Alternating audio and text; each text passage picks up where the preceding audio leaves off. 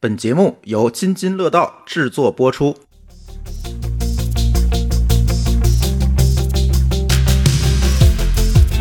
各位听友，大家好，这里是科技乱炖啊。今天我们的节目有所不同啊，是我们的一个两周年盘点的节目，也是挖了很久的坑，但是一直跟老高和某高老师没有商量好，说，哎，这期节目怎么录没想好。但是呢，既然这个两周年都快过了，我们觉得还是应该盘点盘点。倒不是说这个盘点这个节目，更多的是可能我们自己也要想一想，这个节目下一步应该怎么走，怎么样才能够把这个节目做得更好一点。再不录就三周年了。那天看一下数据，科技乱炖还是我们收听量应该是第二高的节目，第一高的是津津有味儿，因为这个谁都能听。对，呃，但是乱炖还是第二高的节目哈，收听量。呃，其实乱炖这个节目啊，这个。出现的非常这个随机是吧？呃，当时其实是因为我们在什么时候？前年，前年大概这个时候吧，具体哪一天我们其实也忘了，到时候可以查查那录音记录去。就是哎，节目荒，没什么可聊的了。但是我们说，哎，要不把最近的这个新鲜事儿我们汇总一下，录一期这个乱炖。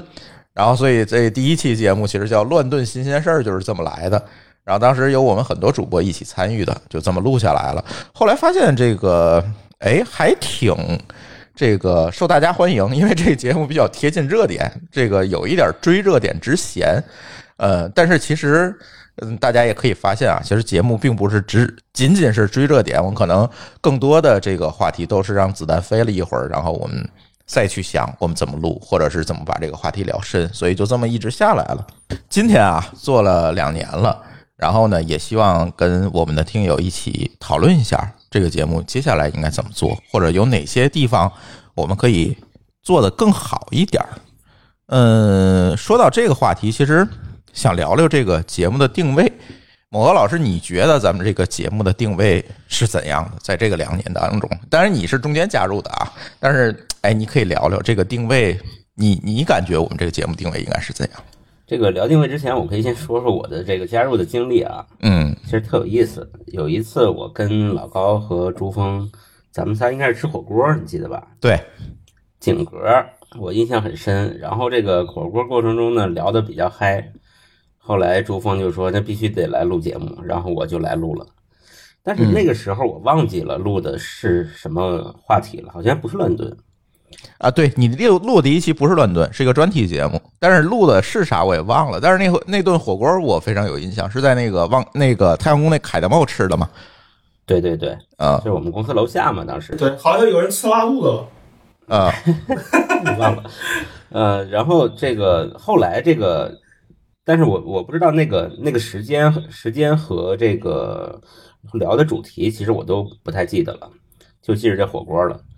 但是后来呢，这个加入到乱炖啊，一直录到现在。其实从定位的角度，我自己给这个节目的定位其实挺简单，就是因为我之前应该也提过这个话题，就想变成我们科技行业的一个《锵锵三人行》。嗯，呃，因为当然《锵锵三人行》我们也很难讲它是个成功的节目啊，但是我确实很喜欢。呃，包括里边的嘉宾啊，因为他的嘉宾也不完全是固定的，但是有几位比较固定。呃，包括主持人之类的，他这个风格其实我也很喜欢。他不是，好像这种风格的节目也也绝无仅有了，是吧？嗯，对。当《锵锵三人行》停播之后呢，就更没有了。就是别的节目，即使谈话类的，基本也不是这样子的谈，都是一个人问，一个人答。对，采访类的那种谈话。呃，问的人显得有点傻乎乎的，然后答的人的表达欲很强啊，所以。像这种平行的沟通，大家共同去输出讨论的节目，我是其实我挺喜欢，但是很少啊，所以呢，这个也比较这个就是也希望乱炖这个节目也能变成这样子，相当于是变成自己的一种心愿吧。嗯，对，因为这个节目从一开始我们坚持的其实就是，呃，行业内的人聊行业内的事儿，就是我们都是在这个行业内，其实我们也不是专业的。呃，每天二十四小时在搞博客，其实我们都有自己其他的工作。那在这个过程当中呢，而这个行业其实都是在这个 TMT 这个大的领域里面，所以在这个过程当中，其实我们有不少想要跟大家分享的，或者是想聊的事情，所以就把博客作为一个输出的一个媒介吧。其实我觉得我反正是这么想，我不知道老高怎么看这个事儿。就咱先不说这个冒高老师的事儿，就是我们俩，就有时候我们肯定见面的时候会聊一些行业的一些事情嘛，嗯对吧？从我们所见所闻到周边到这个新闻上面比较火的事儿，那其实我觉得，其实我们需要的一个事儿是什么呢？就是呃，叫什么叫叫什么呃，不吐不快和一吐为快。嗯对吧？那其实呢，有的时候说我们可能虽然说，呃，私下聊的有多好，但你会发现说你的观点和媒体平台上看到的会不太一样，对吧？那我们希望把我们的观点也也能够表达出来，这是我自己的一个初衷。嗯，而且在这两年当中，尤其最近的一年当中，我们节目其实也请到了很多的嘉宾，对吧？呃，别管说是这个像小排同学，对吧？像八路同学，然后等等，我们请了，其实请了很多很多的嘉宾和我们一起来录节目。但是我们也是希望说，刚才某个老师说了，这个希望把节目做成强行三人行这种模式。但是呢，我们总觉得，如果我们三个人干聊呢，也很容易说出现这种减防效应，是吧？可能这个这个事情只是我们想要输出的那一面儿，所以我们在这一年其实也有意识的去引入了一些嘉宾，而这些嘉宾其实也是我们的同行和朋友。呃，我们并不想请到一个这个高高的这个大 V 啊，跟我们一起聊乱炖这个节目那他们可以上厂长来了，是吧？呃，但是呢，在乱炖节目里，我们就希望说能够跟嘉宾一起有一个平等的交流和探讨，而不是说像刚才某个老师说的啊，一个人傻傻的问，一个人表达欲非常强的讲。我倒是觉得这种可能会沦陷入一个挺不好的一个境地。这个境地就是说，嗯，可能主播在里面起到的作用不大，这个节目或兴或衰，可能更多的取决于你能请来怎样的嘉宾。其实我们不想把节目做成这样。我其实比较同意朱峰这个观点啊，就是咱们既然做内容、做节目，其实我们的核心竞争力应该是节目，对吧？嗯就像我们如果是，就就像笑话说的，我们卖卖猫的，其实就是你本来是卖猫的，但是你用一个碗打扮打扮的很漂亮，让别人把这个碗买走，我觉得这是你不能说他是骗人，但是总觉得有点有点别扭。就是像就像你说的，如果我们用这个拼嘉宾的方式来拼节目，那就好像说，那大家其实做节目也不用太做了，就请流量明星嘛，就像拍电影一样，你不用你不用拍特别好的故事，你就请流量明星，然后你就卖票。那这个事儿，对吧？我感觉它总不像是个正事儿。嗯所以说呢，那其实请嘉宾，我觉得就像我们是利用嘉宾这种形式来，呃，扩大我们的讨论的圈子和补充我们自己的不足，对吧？就我们很多不清楚的点，或者说我们可能会信息茧房了，我们会请一些朋友过来来做做补充。但是呢，我们不是卖嘉宾，我们把一些特别重量级的请来，然后我们沦为陪衬，我觉得这事儿对呃整个节目，包括对听众也是不负责任的。这一点我其实非常同意朱峰刚才说的。呃，就因为虽然算是从业者，但是有些具体行业的，可能我们还是相对来说还也算是围观的，对吧？那有人也希望说，呃，从真正的从业者的嘴里听到一些真正的行业内幕，对吧？嗯或者说说说说，比如说大家这个是屁股坐歪了，还是只是一个一个一个怎么说呢？叫做这个还是屁股决定了脑袋。呃，叫做就是何不是肉何何不是肉糜的这个想法，嗯，对？吧？那我们也希望说，我们在这个做做节目的过程中，也能让我们学到东西，对吧？大家能够共同成长，我觉得这才是一个做这节目的目的，而不是单向只是我们在输出。对，其实还有有时候还有一种情况，可能大家不太了解，就是我们可能看起来节目并没有相关的这个热点事件的嘉宾，但实际上我们有很多热点事件的这样的嘉宾朋友，他们虽然不方便上来，但是他我们会私下把他的他的观点、他的信息了解到。对他可能会私下给我们递刀子，是吧？对对，其实我们很多刀子是他们私下递的啊。嗯，对，对，所以也不是说我哎有听友说你们怎么啥都懂啊？其实不是啊，其实我们后面有一个庞大的这个朋友圈子，然后能够给我们提供这样源源不断的这个素材和观点，才有了我们三个人每两周在这儿滔滔不绝的输出，不然我们也其实也会干的。对，其实聊到这个问题，可以聊聊什么呢？哎，我觉得那天我们有位听友就问我哈这个问题：你们节目的受众到底是怎样的人？这个问题其实问住我了，就是从咱节目开播以来，其实我没有特定的去定义我们的受众到底是怎么样的一个人。他的这个问题其实引发了我的一个反思，就是我们的受众到底是怎么样的人？我觉得我们这个节目可能没法给那种刚刚工作的人听，因为有太多的前提和这种隐藏的知识点了，对吧？我们不可能说在里边讲的特别特别碎，对吧？讲的特别特别细，肯定是希望你有一些经验，或者起码想从里边得到一个呃拔高的机会。我觉得可能才算是我们的一个听众的一个群一个群体吧。如果从我的愿望上来讲啊，我是希望所有人都适合听。但是这是不可能的。但是，对实际情况，就引用这个 Netflix 那个企业价值观，嗯就是我希望对面都是成年人嗯啊。当然，这个事儿我觉得不，我我不同意老高那个观点，就是哎，刚毕业的你就不成年，这跟年龄可能无关。有的对，这个成年不成年可能跟年龄没有任何关系。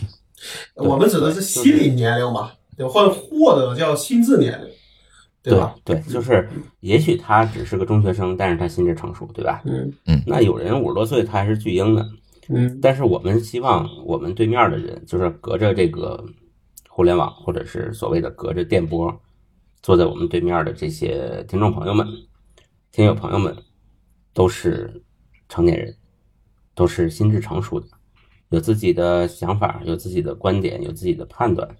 他听在听到什么，碰到什么事情，他也会想一想，啊，希望是这样子的，这样子的人们坐在我们对面。对，某高老师这个观点，其实我也是比较同意。那天我们在群里也讨论这个问题，我说咱们节目的定位应该是说给成年人听的节目。所谓这个成年，我要打一个引号，就像刚才二位说的哈，嗯，更多的其实是一个心智的成熟，而不是说年龄怎么样。这个我觉得是一个比较关键的点。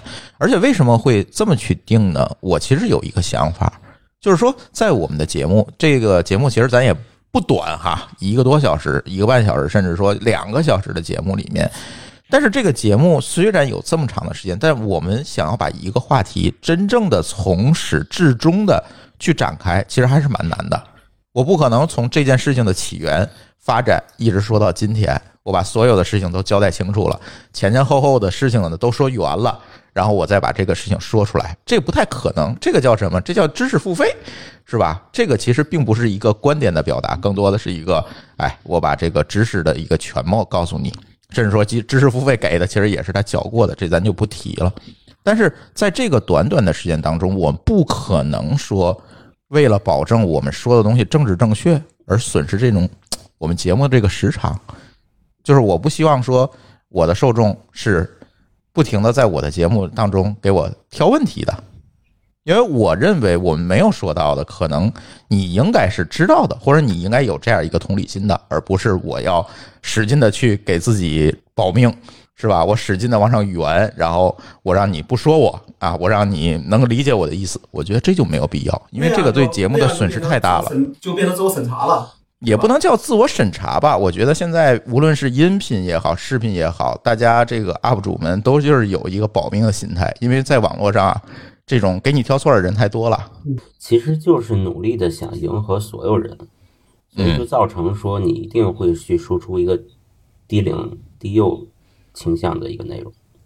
对这个我比较同意。我我可以讲个例子，其实挺有意思，就是上期哈，老高说自己那个劳资纠纷那个话题哈，我看到咱评论区里，哎，有意思了。绝大多数听友，我觉得是比较理解老高的，说老高，你看你这事儿啊，这锅就得你背是吧？毕竟是你这个自己的工作疏忽是吧？这个合同没有管理好，造造成问题。但是也有人会说呀，你看这个老高你就是不想赔人钱，你就是在节目里找理由。哎，我觉得这个你要不没把，要不就是没听全节目，要不就是你理解的有问题，就是这个上下文你根本就不知道，或者是你根本理解不了作为一个公司管理者的立场到底是怎么样子的，甚至说你根本就不了解劳动法。这个事儿啊，我我倒觉得我可以在这说两句啊。第一个，其实我说那个话题的时候，我心里是有，我也是有些担心的，就是怕有的人说他就光从劳动者的角度去想，那那在他眼里所有的。老板都是坏的，都是想拼命压榨你的，对吧？嗯。但那那另外一方面，就是有些人呢，他没有真正的去去去，比如你比如说创这个创过业，他不知道哪些地方真的是有坑。第二是说，有时候真的是别人在给你挖坑。其实我那天讲的事儿，其实只是我私下给大家说的其中一部分。我有些说的那些，就在这个结尾没有说的那些，其实才是让我生气的事儿。嗯。你明白吧？那。我但我又不想把这个都说出来，因为那样说出来就跟吐槽其实没有区别了。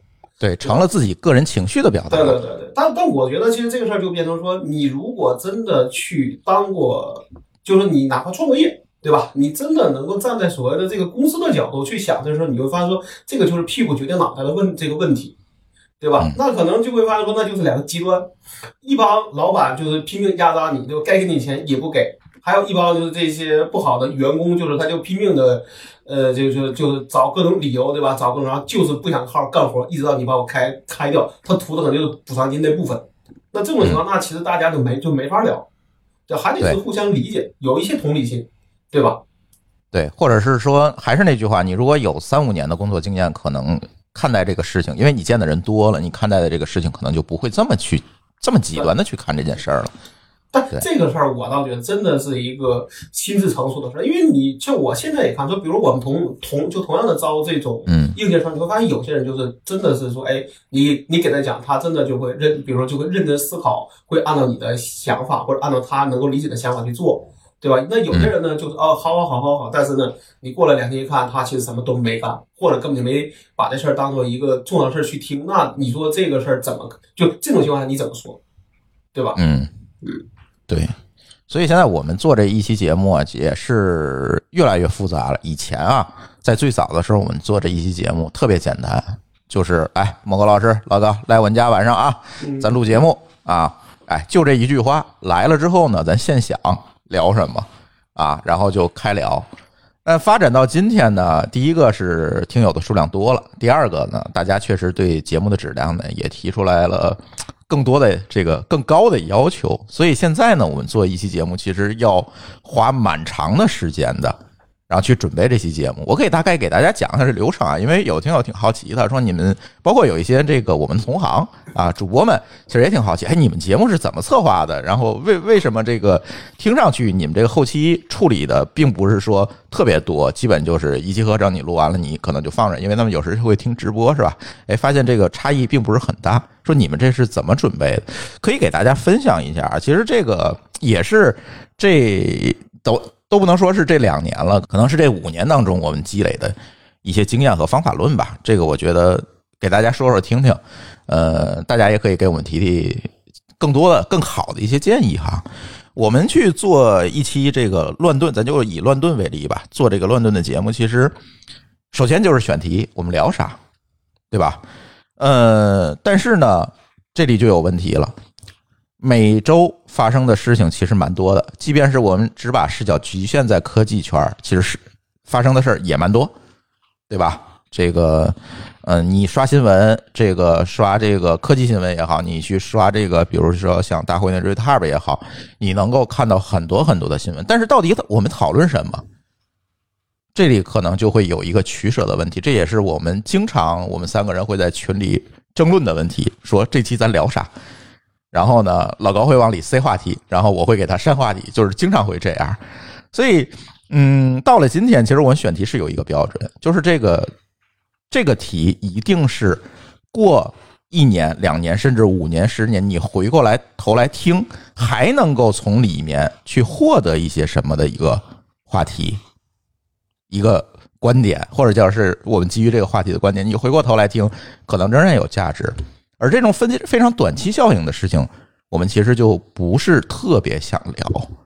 比如说啊，哎，某某公司某员工这个跳楼了，这个事情单独拿出来，其实它只是一个事实，但是你很难从这个事实引申出来一些观点。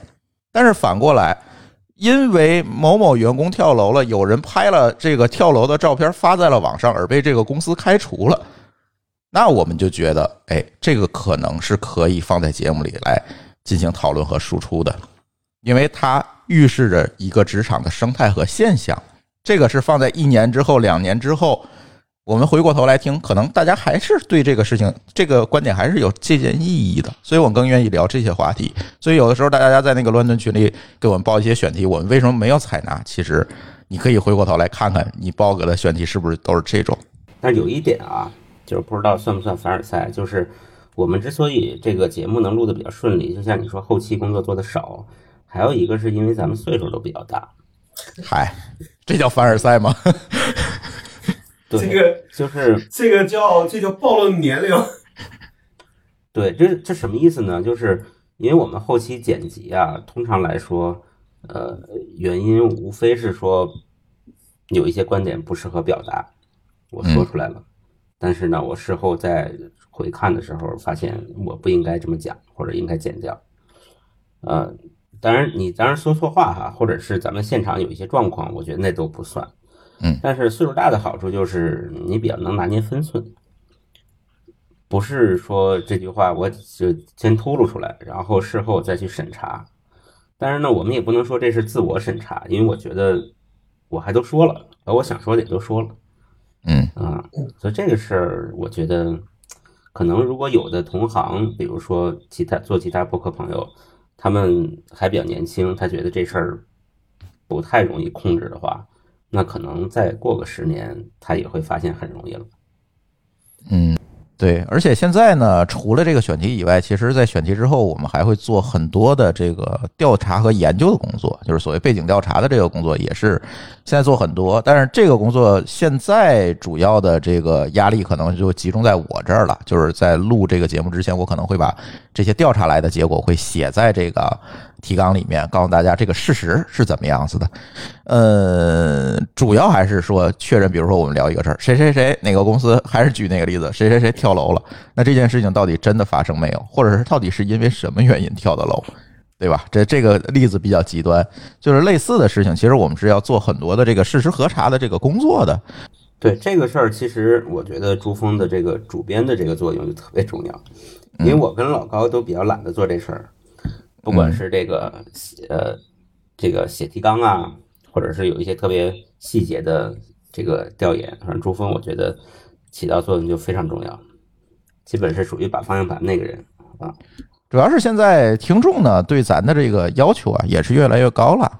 最重要一点，其实除了这个事实以外，还是要看一下人节目当中提出来论据是不是靠谱。对呀，对，这个是根儿啊。这才是根儿，不然的话你怎么聊啊？对你论据都是错的，你论点肯定也是错的，对吧？就举一个例子，就是我们聊我印象比较深的就是泡泡玛特那期，聊泡泡玛特上市，其实当时也有很多的有台也录了这样的一个节目，聊这个泡泡玛特，所以这个节目呢给我的压力蛮大的，就是因为选题定下来了，然后我会发现有很多有台也聊了，那怎么样从我们的这个视角？去聊出一些不一样的东西来，其实这个当时给我挑战蛮大的，所以当时呢，我就去查这个泡泡玛特还有它一些竞品或者友商的财报，就是反正已经上市的，我们都能查到财报嘛。光这个泡泡玛特的财报，我可能得看了两三天。就是在不停的去算它这样的一个啊收入占比啊，算它的这个盈利模式到底是线下店的这个收收益高，还是自动售卖机的收益高？其实也看了很多它的数据，最后我们其实再加入我们的这个经验和观点，才能聊出来一期还能听的节目。我觉得是，我其实我对我们的节目没有说特别高的要求，我们不是那种财经分析类的节目，是吧？我们不能给别人投资建议，但是最起码我们能够保证说。我们抛出来的观点都是有论据的，啊，都是有这个事实作为依据在后面的。当然，我们怎么解读这个事儿，那是我们三个人的事情，是基于我们三个人的认知来对它进行这种解读和输出。但是，这个本身这样一个事实它不能错，这个呢，其实在今年，尤其就是疫情后的这几个月吧，我就二零二零年的下半年开始，其实在大量的在节目准备的期间，在做这个工作。而且我们其实还在线下，刚才二位也提到了，其实我们线下还有很多朋友给我们提供了很多这个枪支弹药，是吧？对，从他们的嘴里，我们也会知道一些事实和观点。但即便如此呢，可能也会有朋友说：“哎，你看你们聊的这个不够，是吧？或者说你们聊的不对。”但是呢，我觉得这个呢就分为两两部分。第一个，节目时间确实有限，我们只能把主要的观点说出来。再有一个呢，我们聊的如果是不对的话，有两种可能，一种可能是我们真错了，这是有可能的，就是这个事儿我们看错了。比如像瑞幸那个事儿，我觉得就挺打脸的，是吧？啊，那个事情太怎么说，一波三折，这个一波三一波三折，挺打脸，反正挺打脸的。这个确实是会有问题，但是呢，这个像这个绝大多数的节目，我们没有出过这种。这种偏差，所以你如果说我错了，还有一种可能性就是说，有可能是我没有按照你所认知的这个方向去说，就是说出来的东西可能跟你的认知是相悖的。但这个时候呢，我觉得我也没有特别多的特别好的办法。但是有一点，其实我们在节目里很少说，不会出现什么呢？就是一个观点上的定性，说这件事情就是怎么样，我们肯定不会说。一般都是给大家说，哎，这是我的判断，然后希望大家能够。哎，参与进来讨论也好，提出你的观点也好，我们基本上给的都是一些开放性的结论。我觉得这个呢，其实也是我们节目的一个调性所在吧。而我们不希望在节目里教人做人，就是那天咱们录节目时还说这个事儿，这个节目啊不能爹味儿太重。我我印象不深了，我们是不是也曾经这样过？这个事儿只能是尽量，因为人都是有思维惯性的，所以我们在节目里其实挺在意这个事儿的，就是不希望我们节目说。特别拍板的事儿，或者是教我们的听友做人，你应该这么理解这个事儿，你应该那么理解这个事儿，其实并不是这样的。我们相对来说都说的都是个人观点了，对吧？对，而且我们很少对，而且我们很少提我们当年怎么样。但我倒觉得我们当年这事儿跟教做人那是两码事儿。我们当年也可能犯过错啊，对吧？就跟我们对啊，当年是这样，我我觉得是这样，就我们尽量不提当年勇。但是，但可以说当年惨，对，呃，哎，对对，这是可以的啊，对吧？对，嗯嗯，对，所以避免说，哎，这个这种爹味儿或者油腻的感觉太重，是吧？嗯，我觉得一个节目还是要让大家保持一个开放性的思考和开放性的心态来听。我个人反反正我有我有时候我倒倒觉得说，我比如说要跟别人讲当这个当年，其实不是要让你跟我当年学。对吧？当年跟比如说那是十年前，那你说你要跟我一样学的多，那是你的问题，那也不是我的问题啊，嗯，对吧？我们只是讲了一个故事，而不是说这个故事的一个结论是让你跟我当年学，对吧？是，对吧？那这个事情，我我个人觉得，呃，一定不要说我给你个道理，那这个道理可能也只是道理之一，而不是道理的这个所有。那可能要根据你的情况去选择哪个道理，对吧？中国的话，很多的成语都是相对的，那你选哪个呢？对吧？嗯，对吧？举个例子，这个三三思而后行和当和当断则断，你说你选哪个吧？对呀，对吧？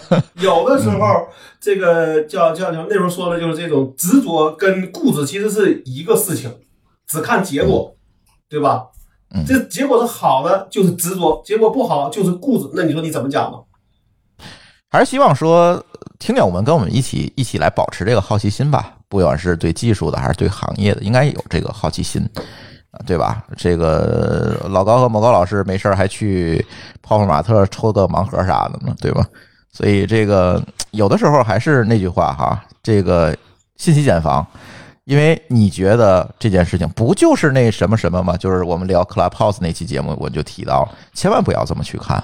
这样的话，你可能会损失很多很多的信息量和你这个保持你好奇心的一个机会，或者是了解新生事物的一个机会。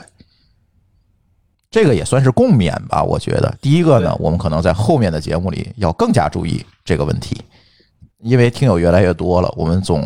总想呢，不自觉不自觉的总想跳出来教育人，我觉得这个咱要自省。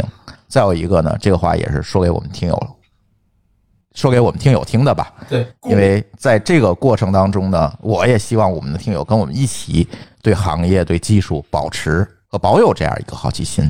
这样的话，我们可能才能一起来成长。但但是呢，哎，又要说但是哈，但是呢，这个在这个过程当中，其实我们也遇到了很多惨事儿和坑，是吧？嗯，尤其最近的，还是最近的这一年吧，其实也遇到很多坑、问题和障碍吧，可以算是。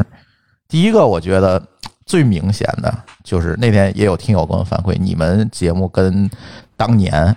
当年 跟当年节目可不一样了，就当年，跟当年可不一样了啊！你越来越不敢说了，不够尖锐了。嗯，我回来我就在想这个事儿，是不够尖锐了。我承认，就是因为现在你说谁呢，谁都会来找你。呃，你今天节目播了，明天这个公司的公关可能公司它就是说，虽然播客这个受众少，但是在 TMT 行业里，其实这个听众量还是蛮大的啊，可能就会哎来找你说，你看这个不是这个事情不是这个样子的，是吧？我们能不能再解释一下？但是百分之一百都被我拒绝了。我说这只是我们的观点，只能代表我们个人，这也不不不构成对你公司的什么问题，因为在法律问题上我们还是比较小心的。如果没有事实在那儿，我们其实是。不敢发表观点的，但是发表观点也是我个人观点，我们不会对这个公司或者这个产品做任何的褒贬，对吧？所以呢，但是这个客观上也带来了我们越来越不敢说的这样一个结果。对呀，你看我为了怕这个事儿，我还弄个花名，对吧？嗯，那朱峰跟老高都是真名出现，我还弄个花名，我就是为了我们俩跑不了，你能跑得了？嗯，我就是怕麻烦。就是哪怕拐一下呢，很多人就不会往这儿拐了，对吧？对，我们节目里频繁的会提出来，哎，这个话题咱不能再聊，再聊得罪人了。但是我们听友有人说，你们就是凡尔赛，知道吗？显得你们认识人多是吗？那不真不是这个意思，真不是这个意思，就是这是一个事实。是听众里边人多，对，是听众实在是太多了，对。所以呢，但是在关键问题上，我觉得我们还是。不担心得罪人的，因为我们说的确实是真事儿，我们没有抛开、跳开这个事实，我们并没有构造一个不存在的事实来说我们的观点，这都是基于事实的观点，所以我也不怕说这个节目的。所以他们的这些想法，这些公关加我的微信，我其实都给否了。我不可能再去给你在下期节目里凿我一句说你好，这不可能，因为这就是我们的观点，对吧？你就说这个事儿有没有吧？啊，有。那我就是借借这个事儿，我们发表我们个人看法，这有什么问题吗？对吧？这第一不构成诽谤，第二个不构成损害你的商誉，对吧？啊，包括像这个某李出的这些事儿，啊，某博出的事儿，某呼出的事儿，其实我们都聊过，对吧？但是都没有问题啊，我们说的都是没有问题的。所以我觉得啊，这个事情我们三个人要反思。这个尖锐的这个问题，刚才莫高老师提到，我们要做锵锵三人行，是吧？所以这个尖锐的问题还是要提到桌面上。我们可能 最近还是要反思这个问题哈，呃，不能让我们的听友觉得你们不敢说了，你们越来越不敢说，那这节目真的就没意思了，是吧？我们也不特别怕得罪人，其实没有那么怕。对，你能把我怎么样？对吧？你能找我领导给我开除了吗？我就是领导，对吧？你只你找我的领导去反馈去。是吧？对啊，所以还好吧。我觉得这个我们可能今年确实是要再思考思考这个问题，还是要回到我们当年打引号当年那个状态里，对吧？这才两年。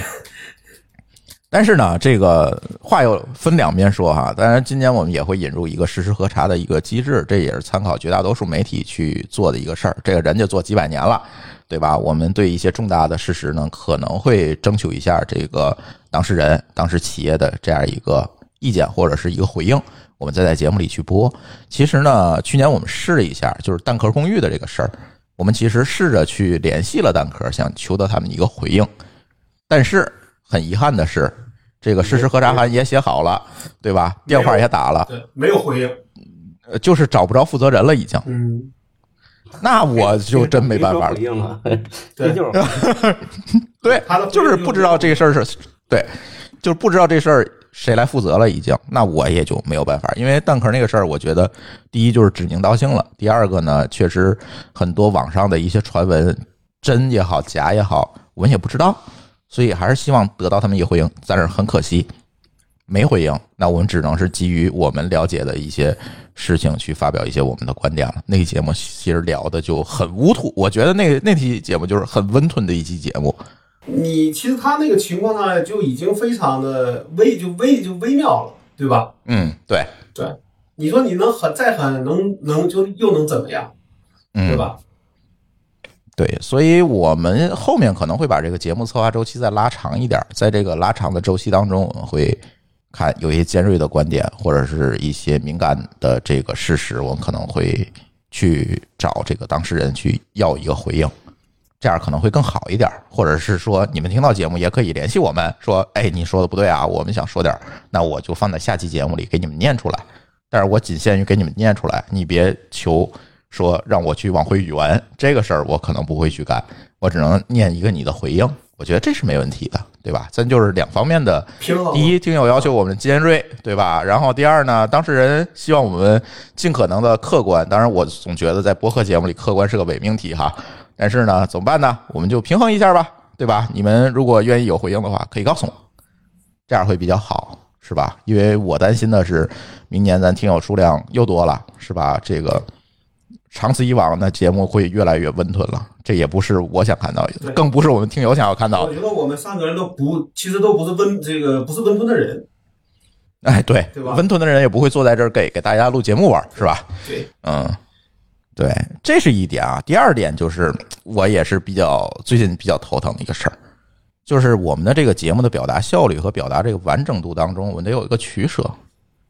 我不知道你们俩能不能理解我的这个这句话的意思啊？就是一期节目其实很短，就是刚才其实我也聊到这个问题了。一期节目其实很短，但是呢，我要保证我的观点能够有一个完整的输出的同时，还要把这件事情的前因后果，甚至说一些保命的前置条件、名词定义要都说清楚。那这样的话，其实这期节目可能会同样的一期节目可能要录三个小时、四个小时，就是三分之一长度是防杠声明。对。这个我就有点儿郁闷了，所以我们有的时候录节目啊，有的问题其实假定我们的听友是懂的，嗯，但是往往呢，确实这个问题是在于不是每个人都懂，这我也特别能够理解。不，这个就有一个问有个问题嘛，你的你你越解释的多，对于懂的人就会越觉得你的你你的效率低嘛，啰嗦，对吧？对，但是你不解释呢，就会有一些人对你会有一些，哎，你说这个是不是不对，对吧？咱们先不说是不是杠，是吧？你是不是不对，或者是我没有，我不知道这件事是是怎么回事，听得莫名其妙，这也会有可能，对吧？所以呢，怎么在这个有限时间里表达清楚，把这个事儿前因后果表达清楚，这其实是我觉得是挺大一挑战。我觉得这事儿吧，这事儿其实不能赖听友。这其实是我们做内容的一个呃水平和能力问题。啊，是对，所以我就是比较困扰这个事儿嘛，就是我觉得这是我们的问题，并不是听友的问题。对，然后比如说那个我我我印象特深的就是你说那苹果那事儿，嗯，就是呃，其实还不是我们表达的问题，我我印象最深的是有有几条留言还是有一条啊，就是说咱们不是说当时怎么样利用它这个政策，你可以。也因为政策变了，一年换两次，原来从一年换一次变一年换两次了。我记得你还说说这是一个打引号的这个薅羊毛，对吧？嗯。然后就有人来怼说：“哎，那你这个和你一贯的人设不符，你怎么能教别人薅羊毛呢？”嗯。然后给我看挺郁闷，对吧？嗯。就是就是你已经讲了说我们这个事儿是这个开玩笑的啊，大家不要这么。就是即使这样讲呢，还会有人说你。就我觉得这事儿我不去做防杠声明，难道有什么错吗？嗯，对吧？它是规则之内的。嗯，有的人可能只会从字面来理解你的意思。就是我觉得啊，这事儿就是首先是规则之内的，也没毛病。嗯，那为什么就需要我们成为一个道德上的完人啊？我我说这个薅羊毛这事儿就不对了，就不能讲？凭啥呀？对不对？对，而且这个苹果这件事情呢非常有意思，就是为什么拿出这件事情来讲？就是录这期节目之前，其实我做了很多线下的工作，就是包括去苹果店，啊，跟这个苹果的店员去聊这个事儿，包括去问了一下苹果内部的有关人员，是吧？嗯，本身我们跟苹果有合作关系，是吧？我们可以去问。我们知道这样一个结论，我们说出来是没有问题的，我们才会说，或者说没有特别大瑕疵。但是我又不可能把这个所有的事情，我怎么调查的，怎么了解的，前因后果这个过程，我怎么人家是怎么核算成本的，这些事情我都给你摆出来，然后告诉你啊，这个你可以去干，或者是不可以去干，不是这样的。我如果聊这个，那我可能会单录一期节目，我去聊苹果的售后政策，有人有人听吗？我相信没人听这个。大家希望听得到的都是一个一个直接的反馈，或者是一个结论，或者是说我们的这个自身观点的这一部分，而不是去听苹果政售后政策的这个研习，哈，这个就非常这这就没有意思了。这期节目，所以我总觉得说这个表达效率和这个表达完整度上，我们怎么去做取舍，这个可能是说这个。题是留给我们自己的，就是我们在后面的节目当中应该怎么更好的去做这件事儿。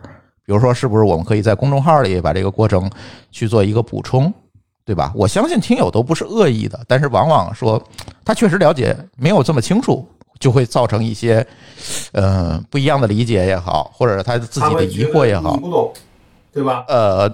对你，你嗨，说我不懂的人多了，对吧？但是但是这个事儿不是这么聊天的，对吧？这天儿不是这么聊的。你要说我不懂的，把你懂的说出来，对吧？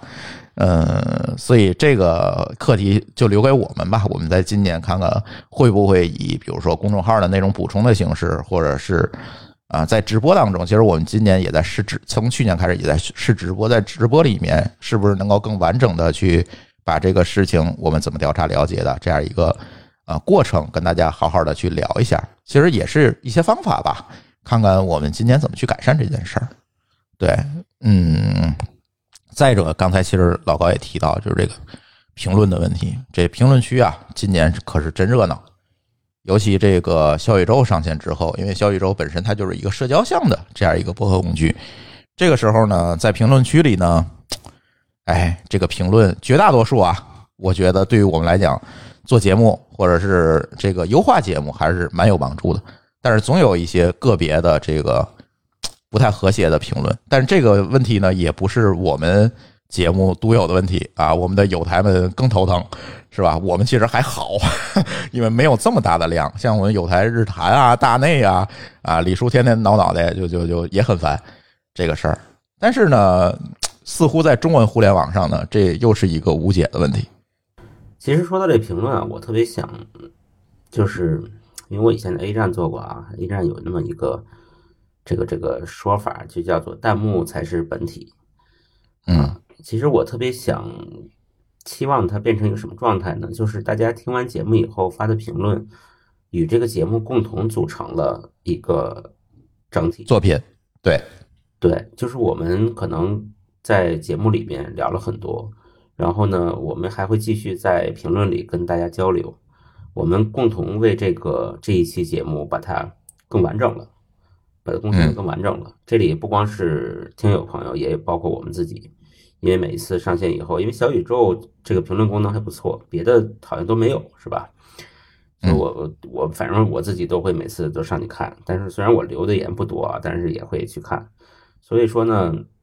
它最后其实就相当于，它会长久的沉淀下来，变成这个节目的一部分。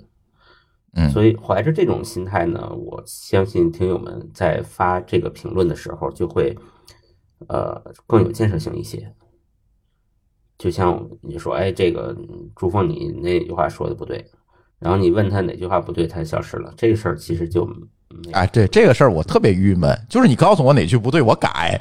对吧？或者是我我们要反思自己是不是说的真不对？但是他经常就是一句你不懂，然后就不见了。我说到底是哪句出的事儿？不知道。对，大家就是我觉得有一个意识，就是说你发上来的评论呢，其实不是给主播看的，更多的人是其他的听友能看到。如果你希望这句评论能让其他听友觉得有价值，那就多写一点，我觉得都没问题。就咱们有一期前几期不是。呃，用了很长的时间来回复一个一个听友的评论嘛？对，我觉得那就特别好，那个挺好的。嗯嗯，就是你认真写，我们认真回复嘛。你认真写，我们也会认真回。对但是你不认真写，那别来我鄙视你，是吧？嗯嗯，就这个就跟问问题一样，你你也要会问，对吧？你说你不懂，那最好有点解释，说你我为什么说你不懂，对吧？嗯，对对，而且评论下面有互相这个听友互相能够讨论起来，我觉得就特别好，它就是嗯这个节目的一部分，而不是一个单纯的评论。我一直坚持一个观点，就毛高老师刚才说的，这个评论啊是这个节目的一部分。因为是什么呢？就是播客啊，这个音频节目有一个特点，就是你很难的快速的去了解这个节目的一个全貌，我来决定我听或者不听。而评论还有那个 show note 这两部分，其实就组成了一个可以快速浏览这期节目的一个一个抓手。但是呢，在这种认知之下呢，我就非常讨厌这个不太好的一些评论了。对吧？因为你说的根本可能都不是事实，更别说你有没有自己的观点了。可能你说的都不是事实，那你在这个评论区里存在，那其实是对我节目的一个伤害。因为大家第一反应肯定是还不像公众号，公众号可能先看文章再看评论，这个是反过来的，是先看评论和收 note 再去听这期节目，这个你就会影响别人的决策。所以在这个时候，我就觉得，在这个过程当中，我们今年还是要坚持这个原则，对评论区要有所管理，有所筛选。就这个需求，我也给小宇宙提过无数次了。我说，评论的管理权你一定要给我，就是我们一定要把评论是吧？对，我们一定要把不好的评论干掉，甚至我不允许一些不友善的人来发评论，因为我现在发现啊有一些人啊挺烦的，就是都是还是那句话，就是非成年人吧，心智我觉得不是特别健康。这种人呢，不仅仅是在评论区发一些这个莫名其妙的这个评论，就是你你也没有自己的观点和论点和论据，是吧？就莫名其妙发一句，我也不知道为什么。然后呢，我们就会回复，呃，要求你提出一些细节来，是吧？我们加入讨论。这个时候呢，就不知道怎么刺激到他了，然后他就会觉得是我在怼他啊，这个事儿。然后最要命的是，他还会去到比如说极客呀等等这种社交媒介，然后去报复你啊，去说你这节目不好啊，这个主播不友善。那当我把这个他评论的这个截图放出来的时候呢？那对不起，这人又消失了。就是经常跟我们去打这种游击战，我觉得挺没意思的。说实话，你要有观点、有论据，说我们说的不对，那你就提出来，我们肯定会虚心接受，改不改再说，对吧？嗯，但是呢，你要提出来这个东西，你就我追问一句，我也是错的吗？我说你怼的到底是什么？这句话难道错了吗？我觉得不是，对吧？所以。作为我们节目来讲啊，还是这句话，科技类的节目，这个市场和技术都在快速的发展，我们肯定不全对，我也没有办法全对，而且观点肯定是主观的。你还是那句话，那天我在 Clubhouse 里还聊过这事儿。你要想听客观，对不起，出门左转新闻联播是吧？那个厉害是吧？你听的都是事实，都是客观是吧？主观的呢？哎，也不能说新闻联播里没有，那咱再说，对吧？但是呢，我们的节目那肯定是具有强烈的这个个人风格的，更多的就是我们的观点和见解。你如果同意呢，可以听；不同意呢，你可以留言跟我们讨论。但我们认为我们不全对，这是一个大大框架，而且我们期待随时打脸。你看，我经常说，我绝对不怕打脸，为什么？我们打脸了。才证明我们的认知是符合一个规律的。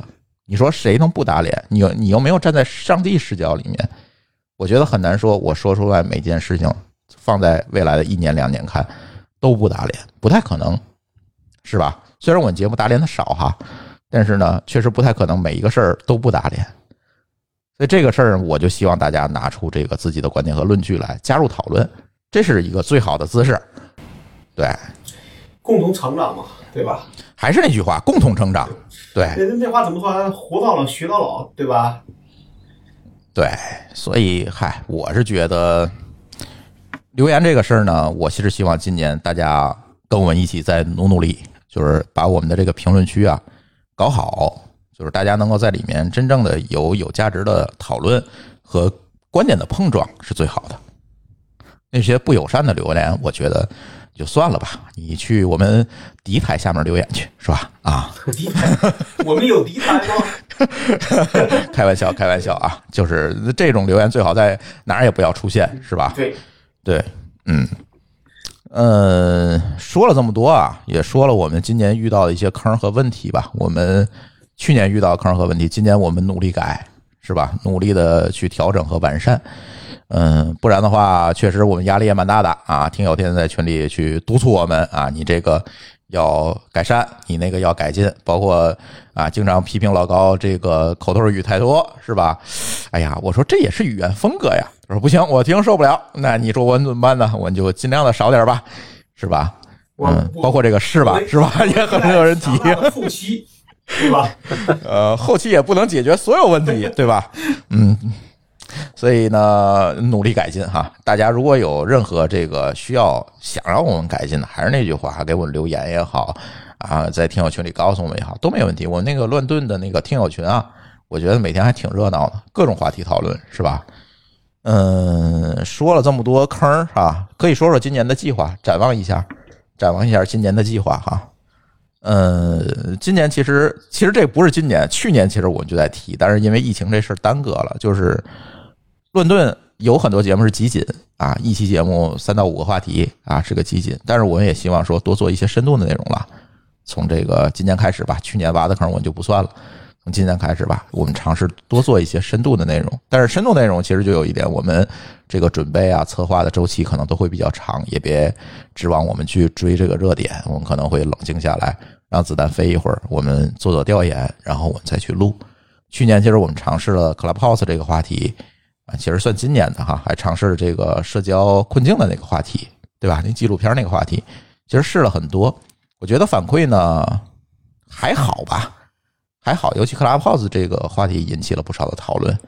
嗯，今年我们还希望说多做一些这种深度的选题，而不是说每一个事儿都是伏笔潦草的给两句评论。需要吗？需要，大家也爱听，我知道。但是呢，我希望说在选题上我能够更深一点儿，这是我们今年的一个目标。而且呢，从这个今年呢，我们也希望别总三人行了，最好是一个四人行哈，每期都有个嘉宾。像今年我们去年我们请到好多嘉宾，今年我们继续。如果你觉得啊，你能加入我们乱炖，能跟我们一起扯扯淡，欢迎自荐。既然你都听到这儿了，就肯定知道怎么联系我们。别管任何渠道，你可以自荐给我们，说，哎，我想参与参与这个话题。因为现在乱炖录音很多都是远程录的，我觉得也没有什么技术障碍，是吧？哎，可以，我们多来一些嘉宾跟我们一起聊。我还是那句话，我不希望说嘉宾是什么大咖啊，有大咖我不反对，我我也不会不会不欢迎。但是呢，呃，小咖和素人们呢，我更加欢迎。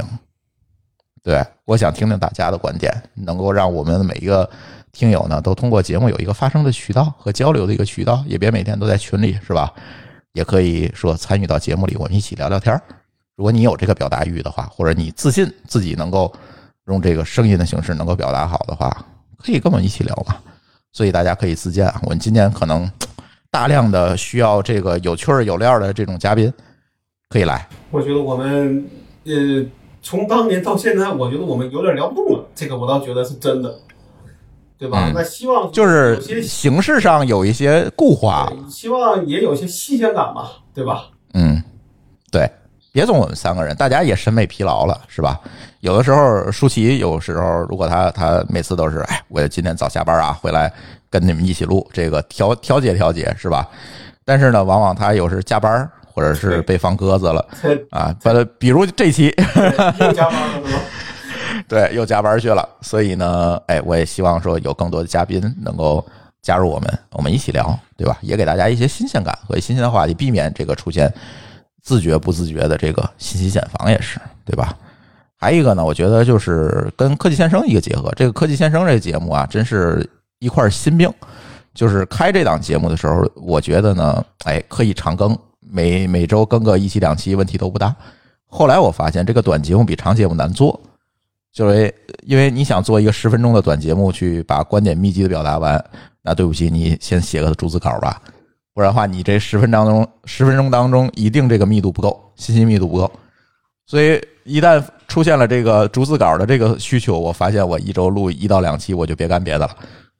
所以科技先生这个事儿呢，就一直停在那儿了。但是今年呢，其实我们也试了一下 Clubhouse 这个，就是一期科技先生，一期深度的这个，就是一起讲事实，一起一起讲观点吧，可以这么说，效果和反馈还是不错的。就是所以今年我科技先生算是前导了，对吧？对，就是先跟大家说，哎，有这么一个事儿，然后呢，我们再去做深入的讨论，因为这个我们去做功课也是需要时间的嘛。所以今年我看看是不是把科技先生，我再想一想，看怎么做吧。嗯，而且看看今年是不是像小白啊等等，我们这些新朋友、新主播们能不能说我们可以轮班儿啊，都都参与一下这个节目的录制，也是一个美好的愿望。我不知道能能不能实现啊，是吧？先立个，但是我先立个先立个 flag，对吧？啊，先立个 flag，不知道啊，这个我真是没有办法 没有办法保证。嗯，还有一个就是今年我们可能在节目的分发上会有更多的平台跟我们一起合作来做这个内容的分发。像这个月我们新签了两家的这个内容平台，一个是大家可能都知道虎嗅是吧？虎嗅呢是专门的把我们科技乱炖这档节目拿走了，说要在我们虎嗅的客户端里啊有一个你们的位置啊，你们这个节目能够通过我们的客户端来听。哎，我觉得很开心啊，对吧？我就授权给他们了。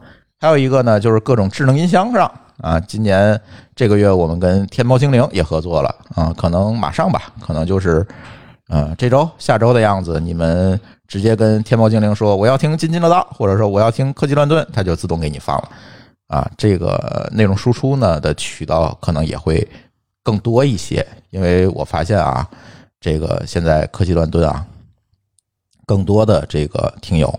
百分之九十听友还是在我们那个泛用型的播客客户端上，但是说实话，泛用型的这个无论从普及率啊，还是说从这个用户量上，都都会有一个天花板和瓶颈，它毕竟是有一个学习的成本。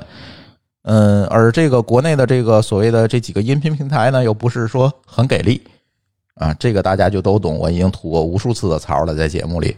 所以呢，今年我们也是希望开拓一些更垂类的这样一个渠道给大家。比如像虎嗅，我觉得就挺好，因为它本身呢就是面向跟我的人群呢非常 match，所以呢，他做这么一个东西呢，我觉得哎可能还好。不是那个朱峰，我就怕说你上了虎嗅之后，嗯，这个会被会被怼的更多是吧？会被找上门的更多。呃，这是一定的，我已经做好思想准备了，是吧？那你们，我刚才不也铺垫了吗？你愿意来找就来找吧，你可以写个声明，我给你念，对吧？没问题，没问题，对吧？嗯，而且今年其实我们也做了很多这个对外合作的事儿，跟很多厂商因为不打不相识嘛，跟很多厂商也做了好多的这个合作，有对吧？这个有的时候确实是不打不相识，对吧？嗯，对，所以试试吧，我觉得。嗯，当然，听友最关心的还是这个听友社群的问题。我们总说要做会员制啊，这个 flag 立了三年了，是吧？这个我们今年试试吧，还是想做。包括老高也给我们做了一些，用他的员工给我们做了很多的技术支持，比如说给我们做了一个博客客户端，是吧？当然，这博客客户端不是那种泛用型的啊，就是只听我们节目的一个客户端。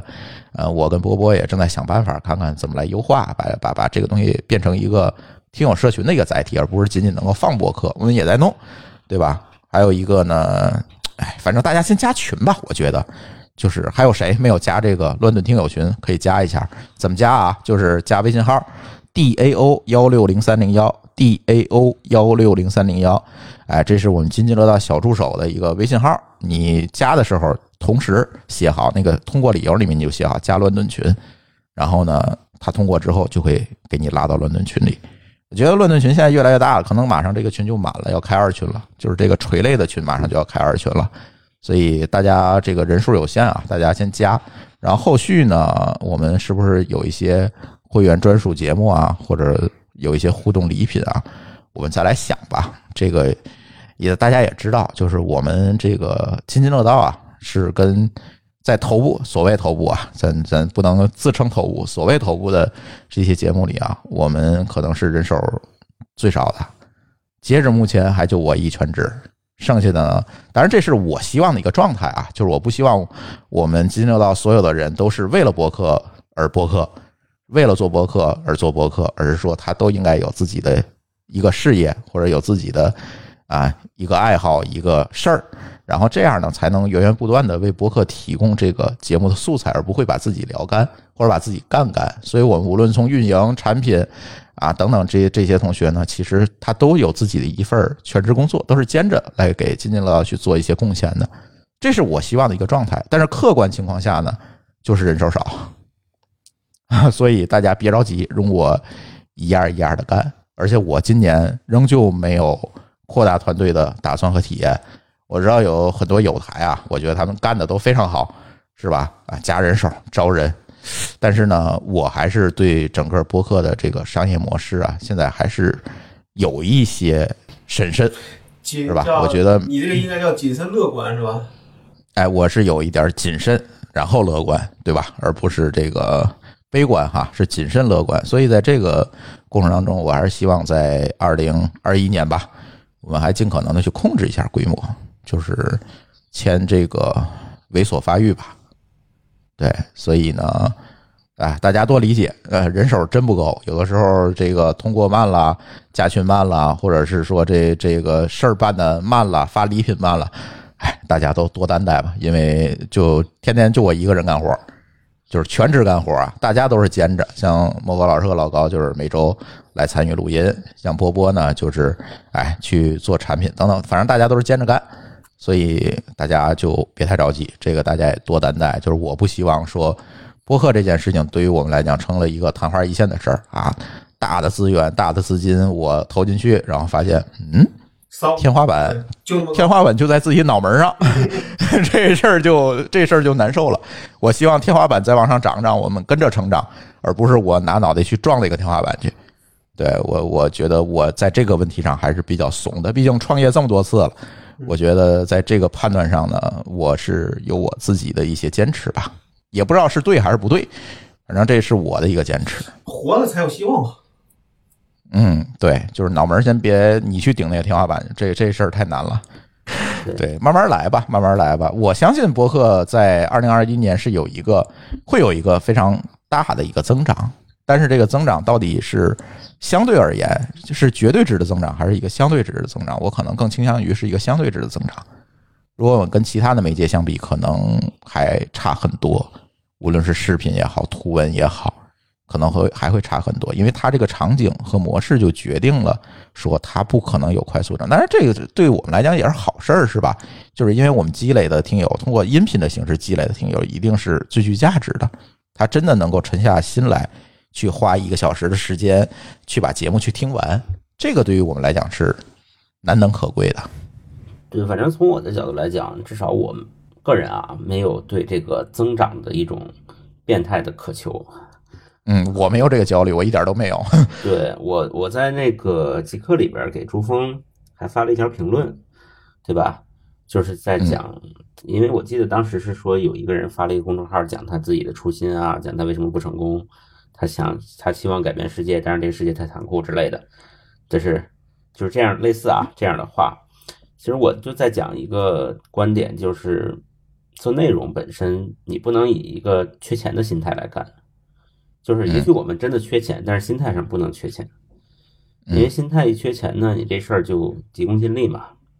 一急功近利呢，你肯定和你做内容这件事儿它 match 不到一起。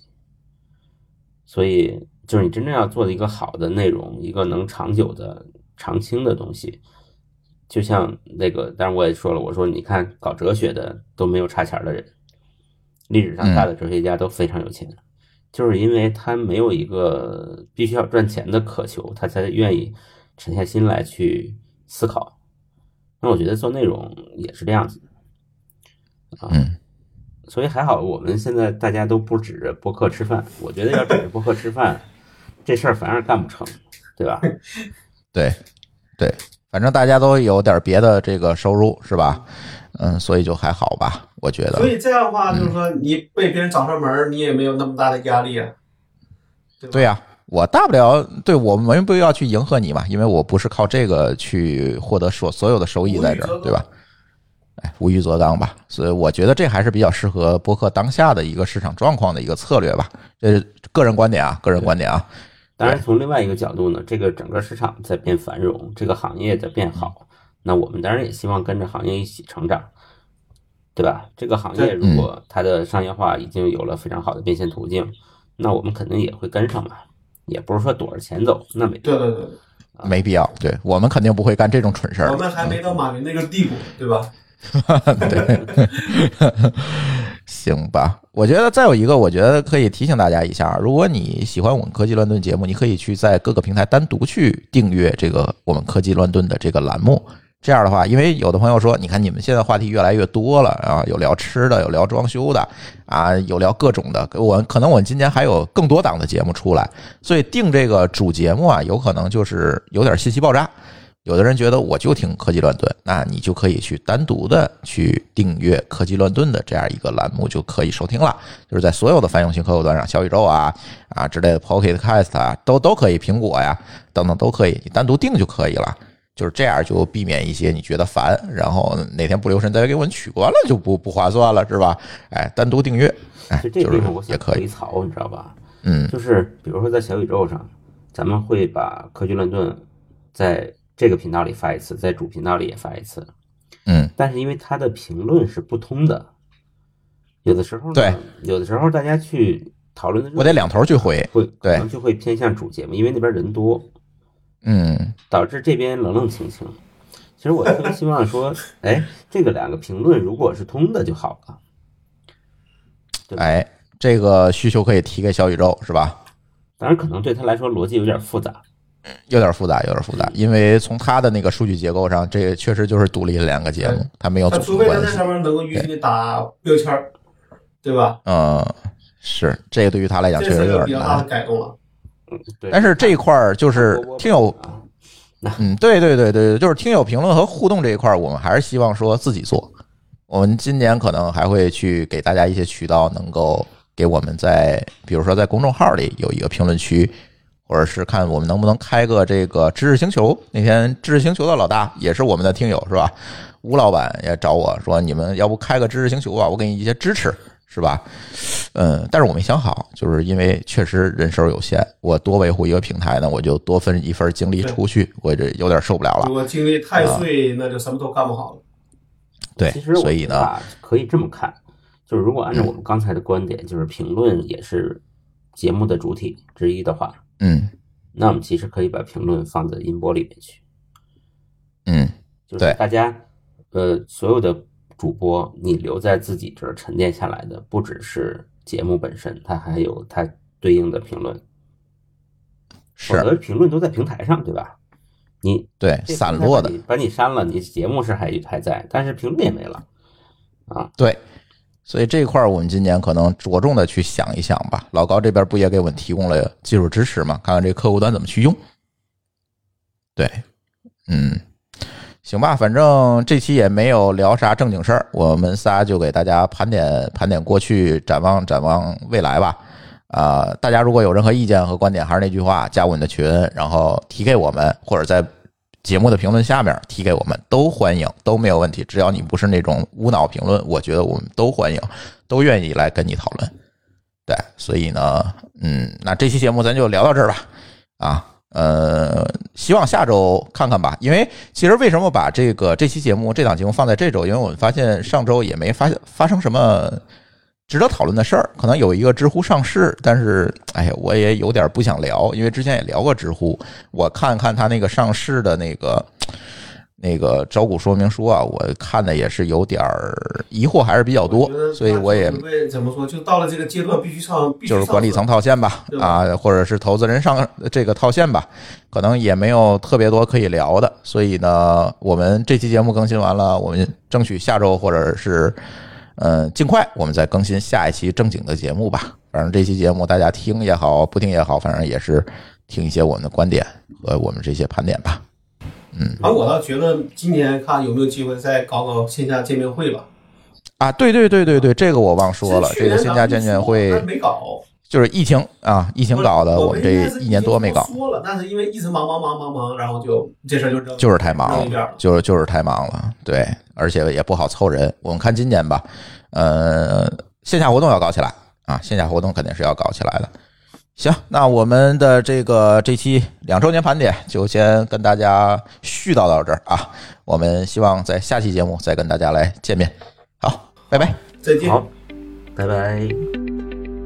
感谢您收听本期节目，同时您也可以收听我们制作的更多播客节目：科技乱炖、品质生活、津津有味、厂长来了、拼娃时代、串台、科技先生和蓝海之下。在您收听的平台上直接搜索即可找到以上这些节目。如果您觉得我们的节目对您有帮助，欢迎以购买周边产品的形式来支持我们。关注我们的微信公众号“津津乐道播客”，天津的津，欢乐的乐，道路的道，进入周边产品菜单购买即可。如果您愿意参与我们的更多讨论，可以加主播的微信号 d a o 幺六零三零幺，加入我们的听友群。本节目录音设备由罗德麦克风友情赞助。